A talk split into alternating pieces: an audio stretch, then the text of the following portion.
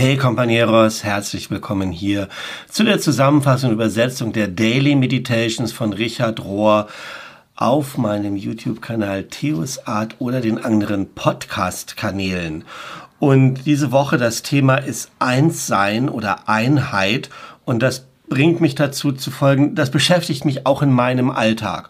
Und es bringt mich dazu, dich einzuladen, wenn du magst, dich auf meinem YouTube-Kanal umzugucken, denn mir geht es so, das, was ich hier in der Woche, Schrägstrich sonntags in den Meditations höre, was ich grundsätzlich von Richard Rohr lerne, ähm, in den Büchern, in den Meditations, versuche ich zu leben, versuche ich im Alltag umzusetzen.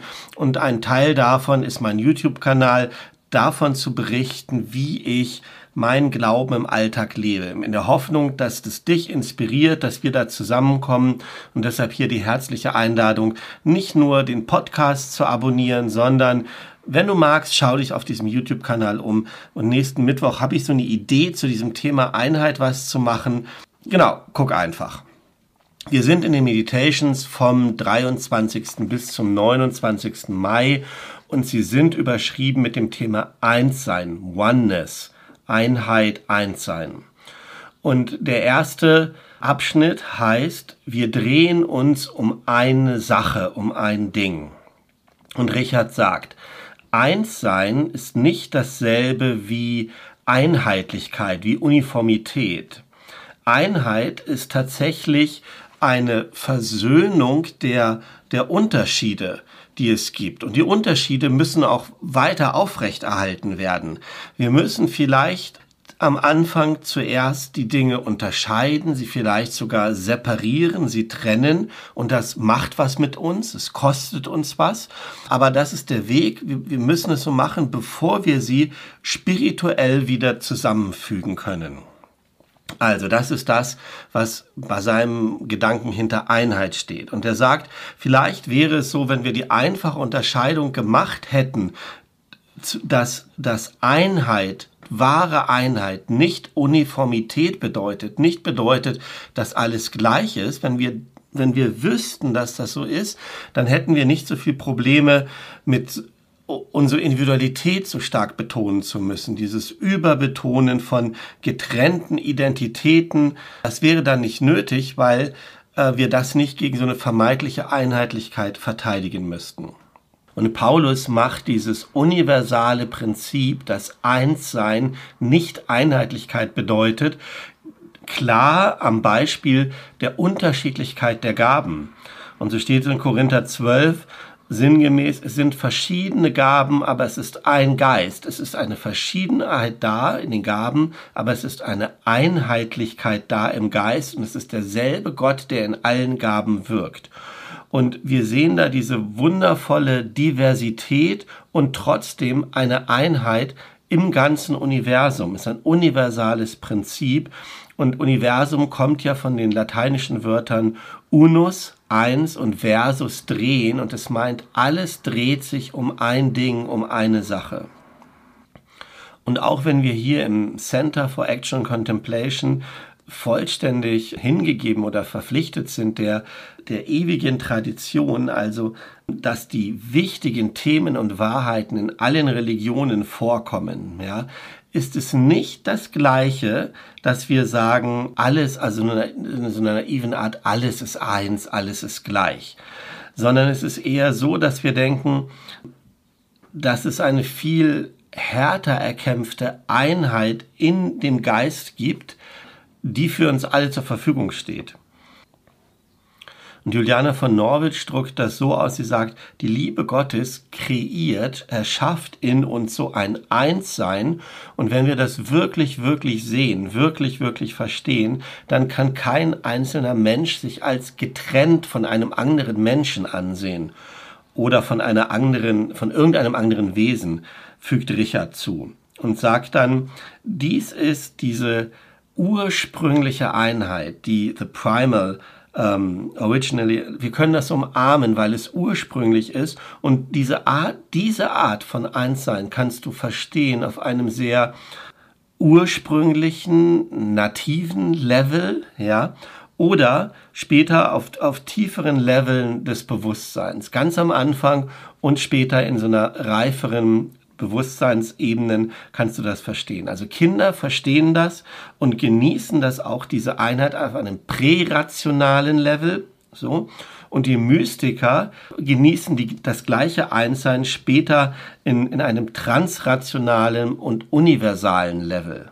Und zwischen diesem prärationalen und dem postrationalen oder transrationalen, universellen Level liegt ein Schleier und dieser Schleier ist gelüftet worden. Es ist entschleiert worden etwas in den letzten Jahren und Jahrzehnten und ganz speziell im letzten Jahr mit der Pandemie, die uns gezeigt hat, dass wir alle wirklich eins sind. Wir sind eins im Leiden und wir sind eins in der Auferstehung.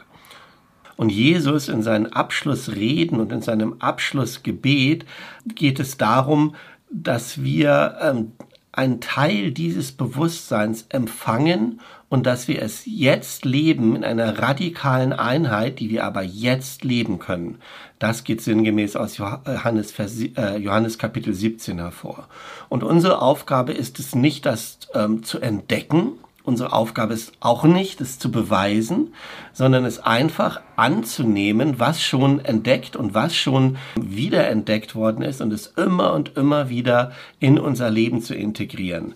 So wie das bei den Mystikern, bei den Propheten ist und bei den Heiligen, dann letzten Endes auch in allen Religionen.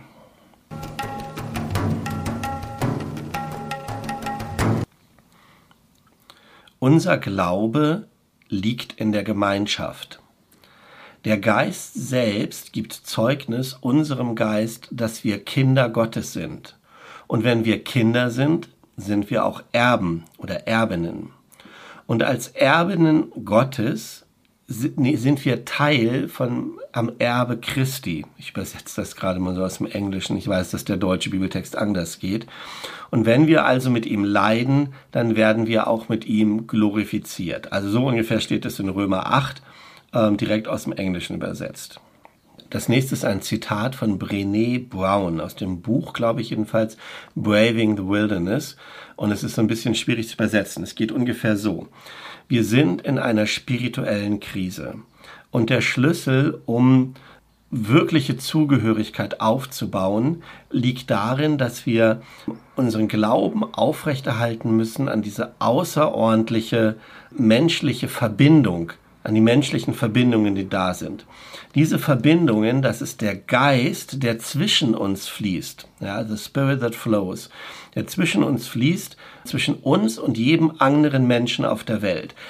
Diese Verbindung ist etwas, was nicht kaputt gemacht werden kann, was nicht zerbrochen werden kann. Aber, wie auch immer heißt es hier, unser Glaube an diese Verbindung, der wird konstant, also der wird permanent getestet und der muss sich immer wieder erneuern. Also die Verbindung selber, die Einheit durch den Geist, die ist fest und unverbrüchlich, aber unser Glaube daran, unser Bewusstsein, dass das so ist, das wird immer wieder in Frage gestellt und muss immer wieder äh, sozusagen erneuert werden. Und Richard führt das dann so aus und sie sagt, ich für mich alleine, ich kann nicht wissen oder weiß nicht, äh, wie ich glauben soll, dass ich ein Kind oder ein Erbe von Gott bin. Aber wir zusammen als Ganzes, als der komplette, der ganze Leib Christi, macht das irgendwie einfacher zu glauben, dass wir wunderbar gemacht sind, dass wir, that we are beautiful, dass wir schön sind, heißt es sogar.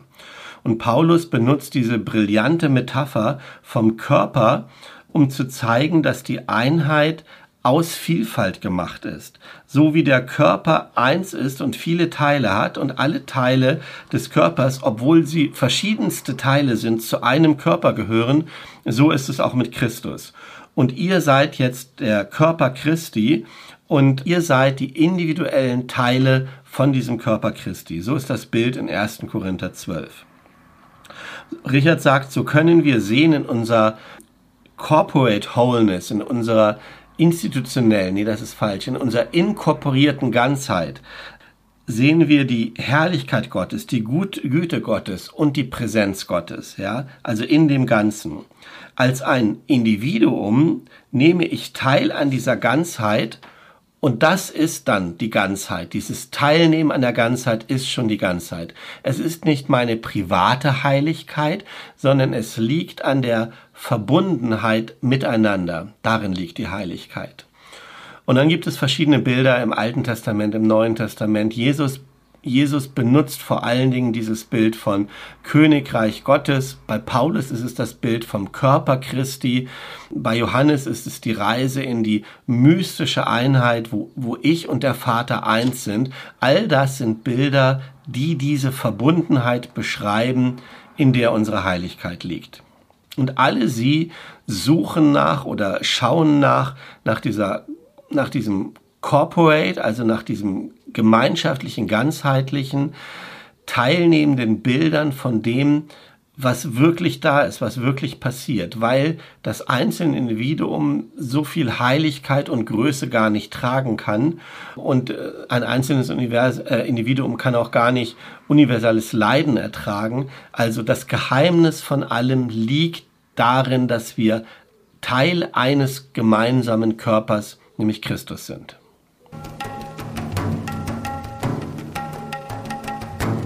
Der nächste Abschnitt ist überschrieben mit Ganzheit als Heiligkeit. Fängt an mit einem Zitat von David Benner und es heißt, bleib mir weg mit Perfektion. Gib mir stattdessen die Ganzheit, die daher kommt, dass ich die Realität so wie sie ist umarme, vollständig umarme, wer ich bin, einfach als derjenige, der ich bin.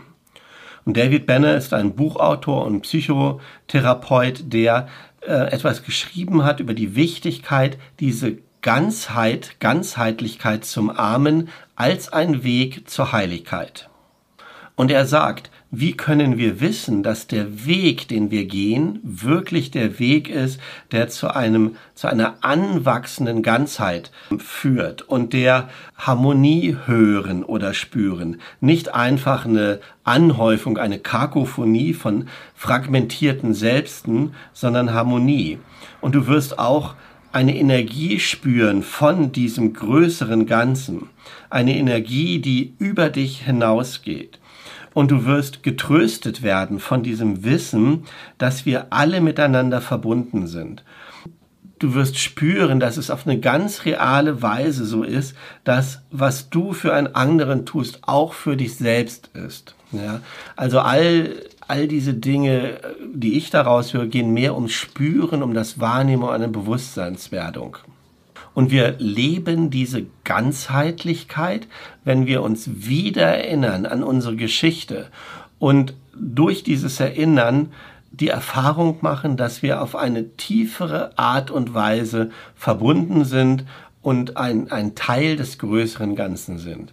Wir leben diese Ganzheit, wenn wir wissen, dass wir zugehören, when we know that we belong, dass wir zugehören zu Menschen, zu unseren Menschen, zu einem Platz zugehören, zu einer Gemeinschaft zugehören, zu einem Stamm, einem Tribe vielleicht zugehören, dass wir zur Erde zugehören, dass wir zu Gott zugehören, unter welchem Namen Gott du auch immer benennst, und dass wir zum ganzen Kosmos zugehören. Und Ganzheit zu leben bedeutet, teilzunehmen, teilzuhaben an dieser Dynamik der Liebe, denn Liebe ist es, die alles zusammen sammelt und in einer größeren Einheit und in einem größeren Bewusstsein alles zusammenhält. Ganzheitlich und Liebe sind untrennbar. Ich sage das nochmal am Schluss, weil das ein schöner Satz ist. Ganzheitlichkeit und Liebe sind nicht zu trennen.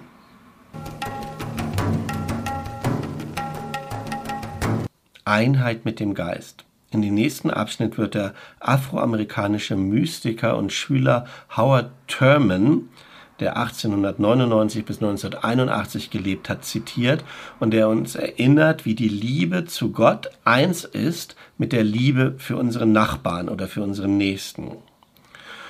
Und ähm, Thurman sagt das so. Vor langer, langer Zeit, äh, 205 bis 270 vor Christus, hat Plotin gelebt und der schrieb, wenn wir in Einheit sind mit dem Geist, sind wir in Einheit miteinander, so dass wir alle eins sind. Und mit dieser Erkenntnis, dass der Geist Gottes das einheitsschaffende Prinzip des ganzen Lebens ist, wird das auf einmal ein, eine zentrale Erfahrung des ganzen Menschseins. Denn wer immer sagt, dass er uh, aware of the spirit ist, dass er wach oder Bewusstsein des Geistes hat, ein geistliches Bewusstsein hat, ein, ein Bewusstsein vom Geist Gottes in sich selbst, der macht sofort eine Tür auf, die dahin führt. Und dasselbe wird ausgeführt in diesen neutestamentlichen Passagen, wo es heißt, wenn jemand sagt, dass ähm, jemand Gott liebt und seinen Nächsten hasst, der ist ein Lügner. Du kannst nicht Gott lieben und deinen Nächsten hassen. Oder würde man so sagen, du kannst nicht eins sein mit Gott und gleichzeitig getrennt sein von deinem Nachbarn. Wer sowas tut, ist ein Lügner. Das also ist der Test, sozusagen der Lackmustest des Glaubens oder des Bewusstseins, den uns Plotin schon im dritten Jahrhundert aufgezeigt hat, nämlich eins zu sein ähm, mit dem Geist bedeutet eins zu sein mit deinen nächsten Mitmenschen und ich füge mal dazu meiner Jörgs Perspektive mit deinen Wesen, mit den Naturwesen um dich herum. Ja. Und am Ende heißt es, ich kann nicht in Frieden mit Gott sein. Ich kann nicht wirklich Bewusstsein haben über Gott, wenn ich nicht im Frieden bin mit den Leuten, die um mich herum sind.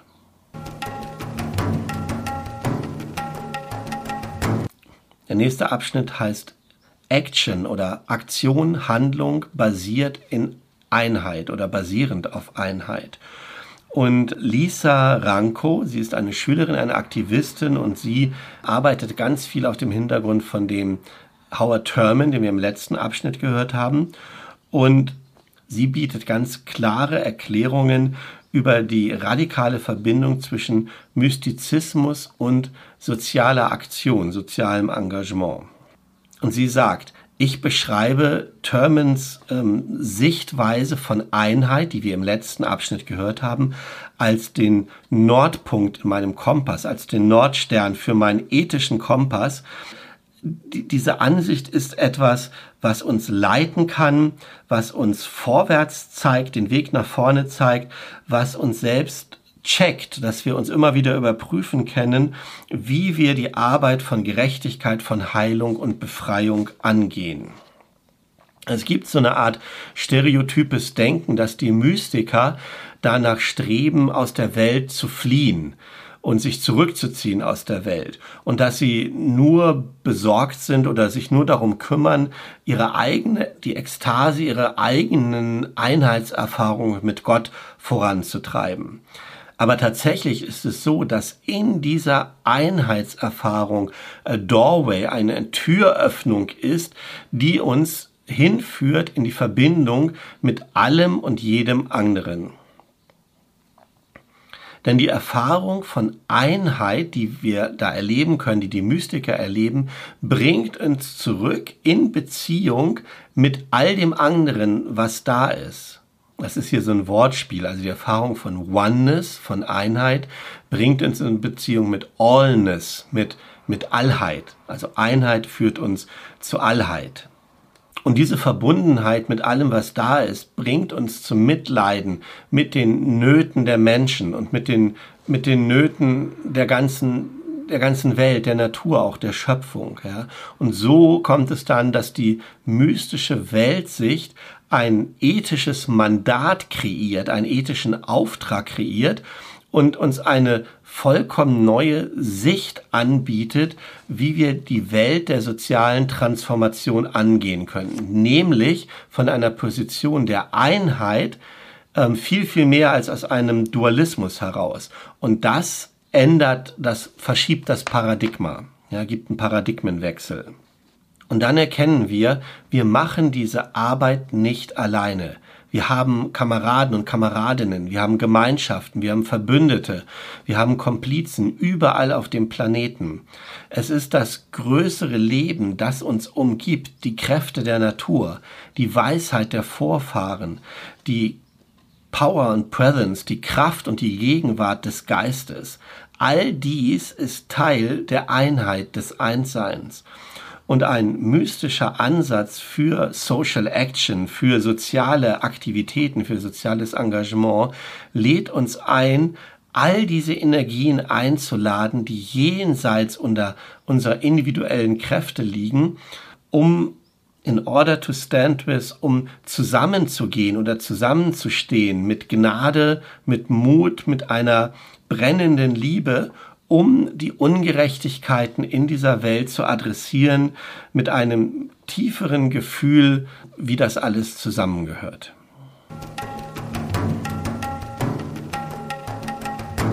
Der letzte Abschnitt lautet, dualistische Klarheit kommt von non-dualem Einssein.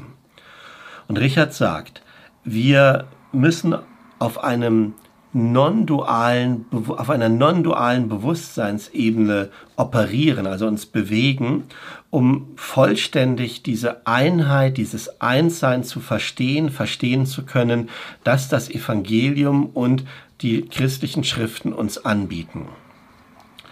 Die göttliche Bilder, die göttliche Würde sind innewohnend, eingewoben in every being, in jedes Lebewesen, in alles, was da ist. Und wir, ha wir haben die Freiheit und die Ehre, dass wir wählen können, da hineinzuwachsen oder auch nicht hineinzuwachsen, aber wir haben die, die Wahlfreiheit hineinzuwachsen in unsere einzigartige Ebenbildlichkeit von diesem Bild, von diesem Einssein. Und Jesus ist so ein klares, vielleicht das klarste Beispiel von diesem Weg als Rollenmodell, wie Inklusivität, Non-Dualität, leidenschaftliches, teilnahmsvolles Denken und Dasein funktionieren kann. Wie ein Individuum dieses, dieses Einssein leben kann. Aber dann fragt Richard, warum ist es so, gibt es so viele Geschichten über Jesus, wo es um klares Judgment, um Urteilen geht, um, um, um Dunkelheit und um ewige Verdammnis oder ewige Bestrafung, vor allen Dingen im Matthäusevangelium ist das viel so. Das scheint so, als ob das all die anderen Sachen, die wir sonst nennen über die Gnade und die Vergebung Jesus, konterkarikiert von dem, was Jesus sonst in seinem Leben tut. Lass mich erklären, sagt Richard, wie ich das sehe. Wir denken manchmal, dass Einheit und Einssein zu proklamieren, das auszurufen, bedeutet, zurückzustehen von den Dingen, die wichtig sind, Issues of Importance, von den wichtigen Dingen, als ob, wenn wir eine Einheit proklamieren, alles andere nicht so wichtig ist, alles andere an Bedeutung verliert, weil es ja das größere Ganze ist, ja. Aber stattdessen, sagt Richard, brauchen wir eine ganz klare, vernunftgesteuertes, dualistisches Denken, das kommt vor jeder Art von non-dualer Antwort, ja. Und vor allen Dingen brauchen wir dieses dualistische, klare, trennscharfe Denken über die Punkte, die Menschen normalerweise vermeiden müssen. Es gibt kein so, so ein Übersprung, so ein non, Non-Stop Flight, ein, ein äh, ja, Non-Stop Flight zum non-dualen Denken, sondern wir müssen erst die Dinge dual trennscharf angucken. Und beachtet dabei, sagt Richard, dass Jesus diese Art von Denken, dieses Trennscharfe, reserviert und dass seine meisten Urteile und dualistischen Statements hinzielen für Angelegenheiten von wirtschaftlicher Gerechtigkeit, von ökonomischer Gerechtigkeit, wo die Kräfte dieser Welt sich am meisten widersetzen. Ja, also Sätze wie, du kannst nicht gleichzeitig Gott und dem Mammon dienen. Ein Kamel geht eher durch ein Nadelöhr, als dass eine reiche Person in, in das Reich Gottes kommt. Ja. Bei all diesen dualistischen Aussagen, bei diesen wertenden Aussagen von Jesus, die ja gegen eine Einheit sprechen, ist es wichtig, den Kontext anzugucken. Jesus grundlegende und eben dann auch dualistische Rede ist immer gegen falsche Kräfte, gegen, gegen falsche Mächte und immer für die, die machtlos sind. Ja.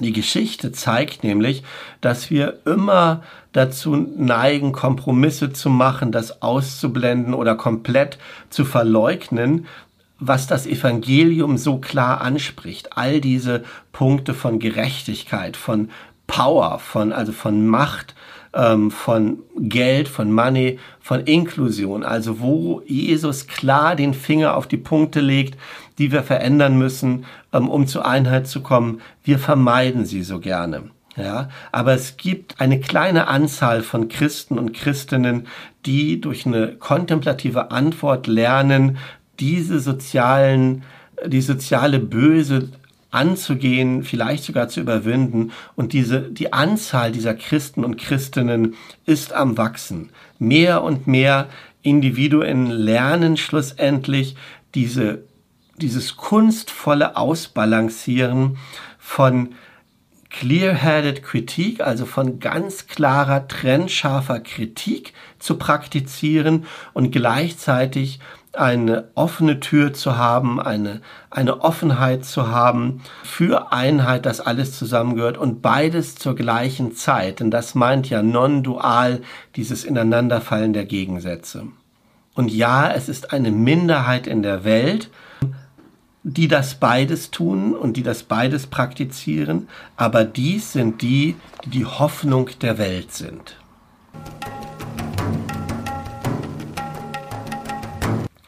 So, das waren die Meditations von dieser Woche.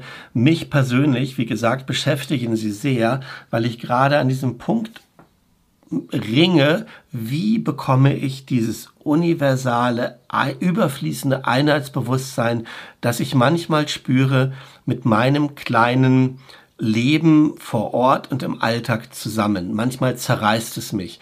Manchmal habe ich das Gefühl, es passt auch nicht so richtig zusammen. Und dass dieser Text diese Woche hilft mir so ein bisschen. Ich hoffe, dir geht es auch so, das klar zu kriegen, dass es um eine Balance geht zwischen zwischen diesen beiden Polen, ja, und dass Einheit darin besteht, diese nicht die Unterschiede aufzuheben, sondern die Unterschiede zu versöhnen. Lass uns gemeinsam versuchen, das irgendwie zu leben, einander daran zu erinnern, einander davon zu erzählen. Und nochmal die Einladung, wenn du magst, guck doch nächsten Mittwoch auf mein Video auf ähm, dem YouTube-Kanal Theos Art. Ich habe so eine Idee, so ein Bild, das ähm, ich entwickelt habe, gehört habe, wie das aussehen könnte, das Verhältnis zwischen ich selbst und Einssein mit dem Kosmos, mit dem Göttlichen ähm, und mal sehen, wie dir das gefällt. Und bis dahin oder bis wir uns wiedersehen, wünsche ich dir alles Gute und den Segen Gottes. Mach es gut.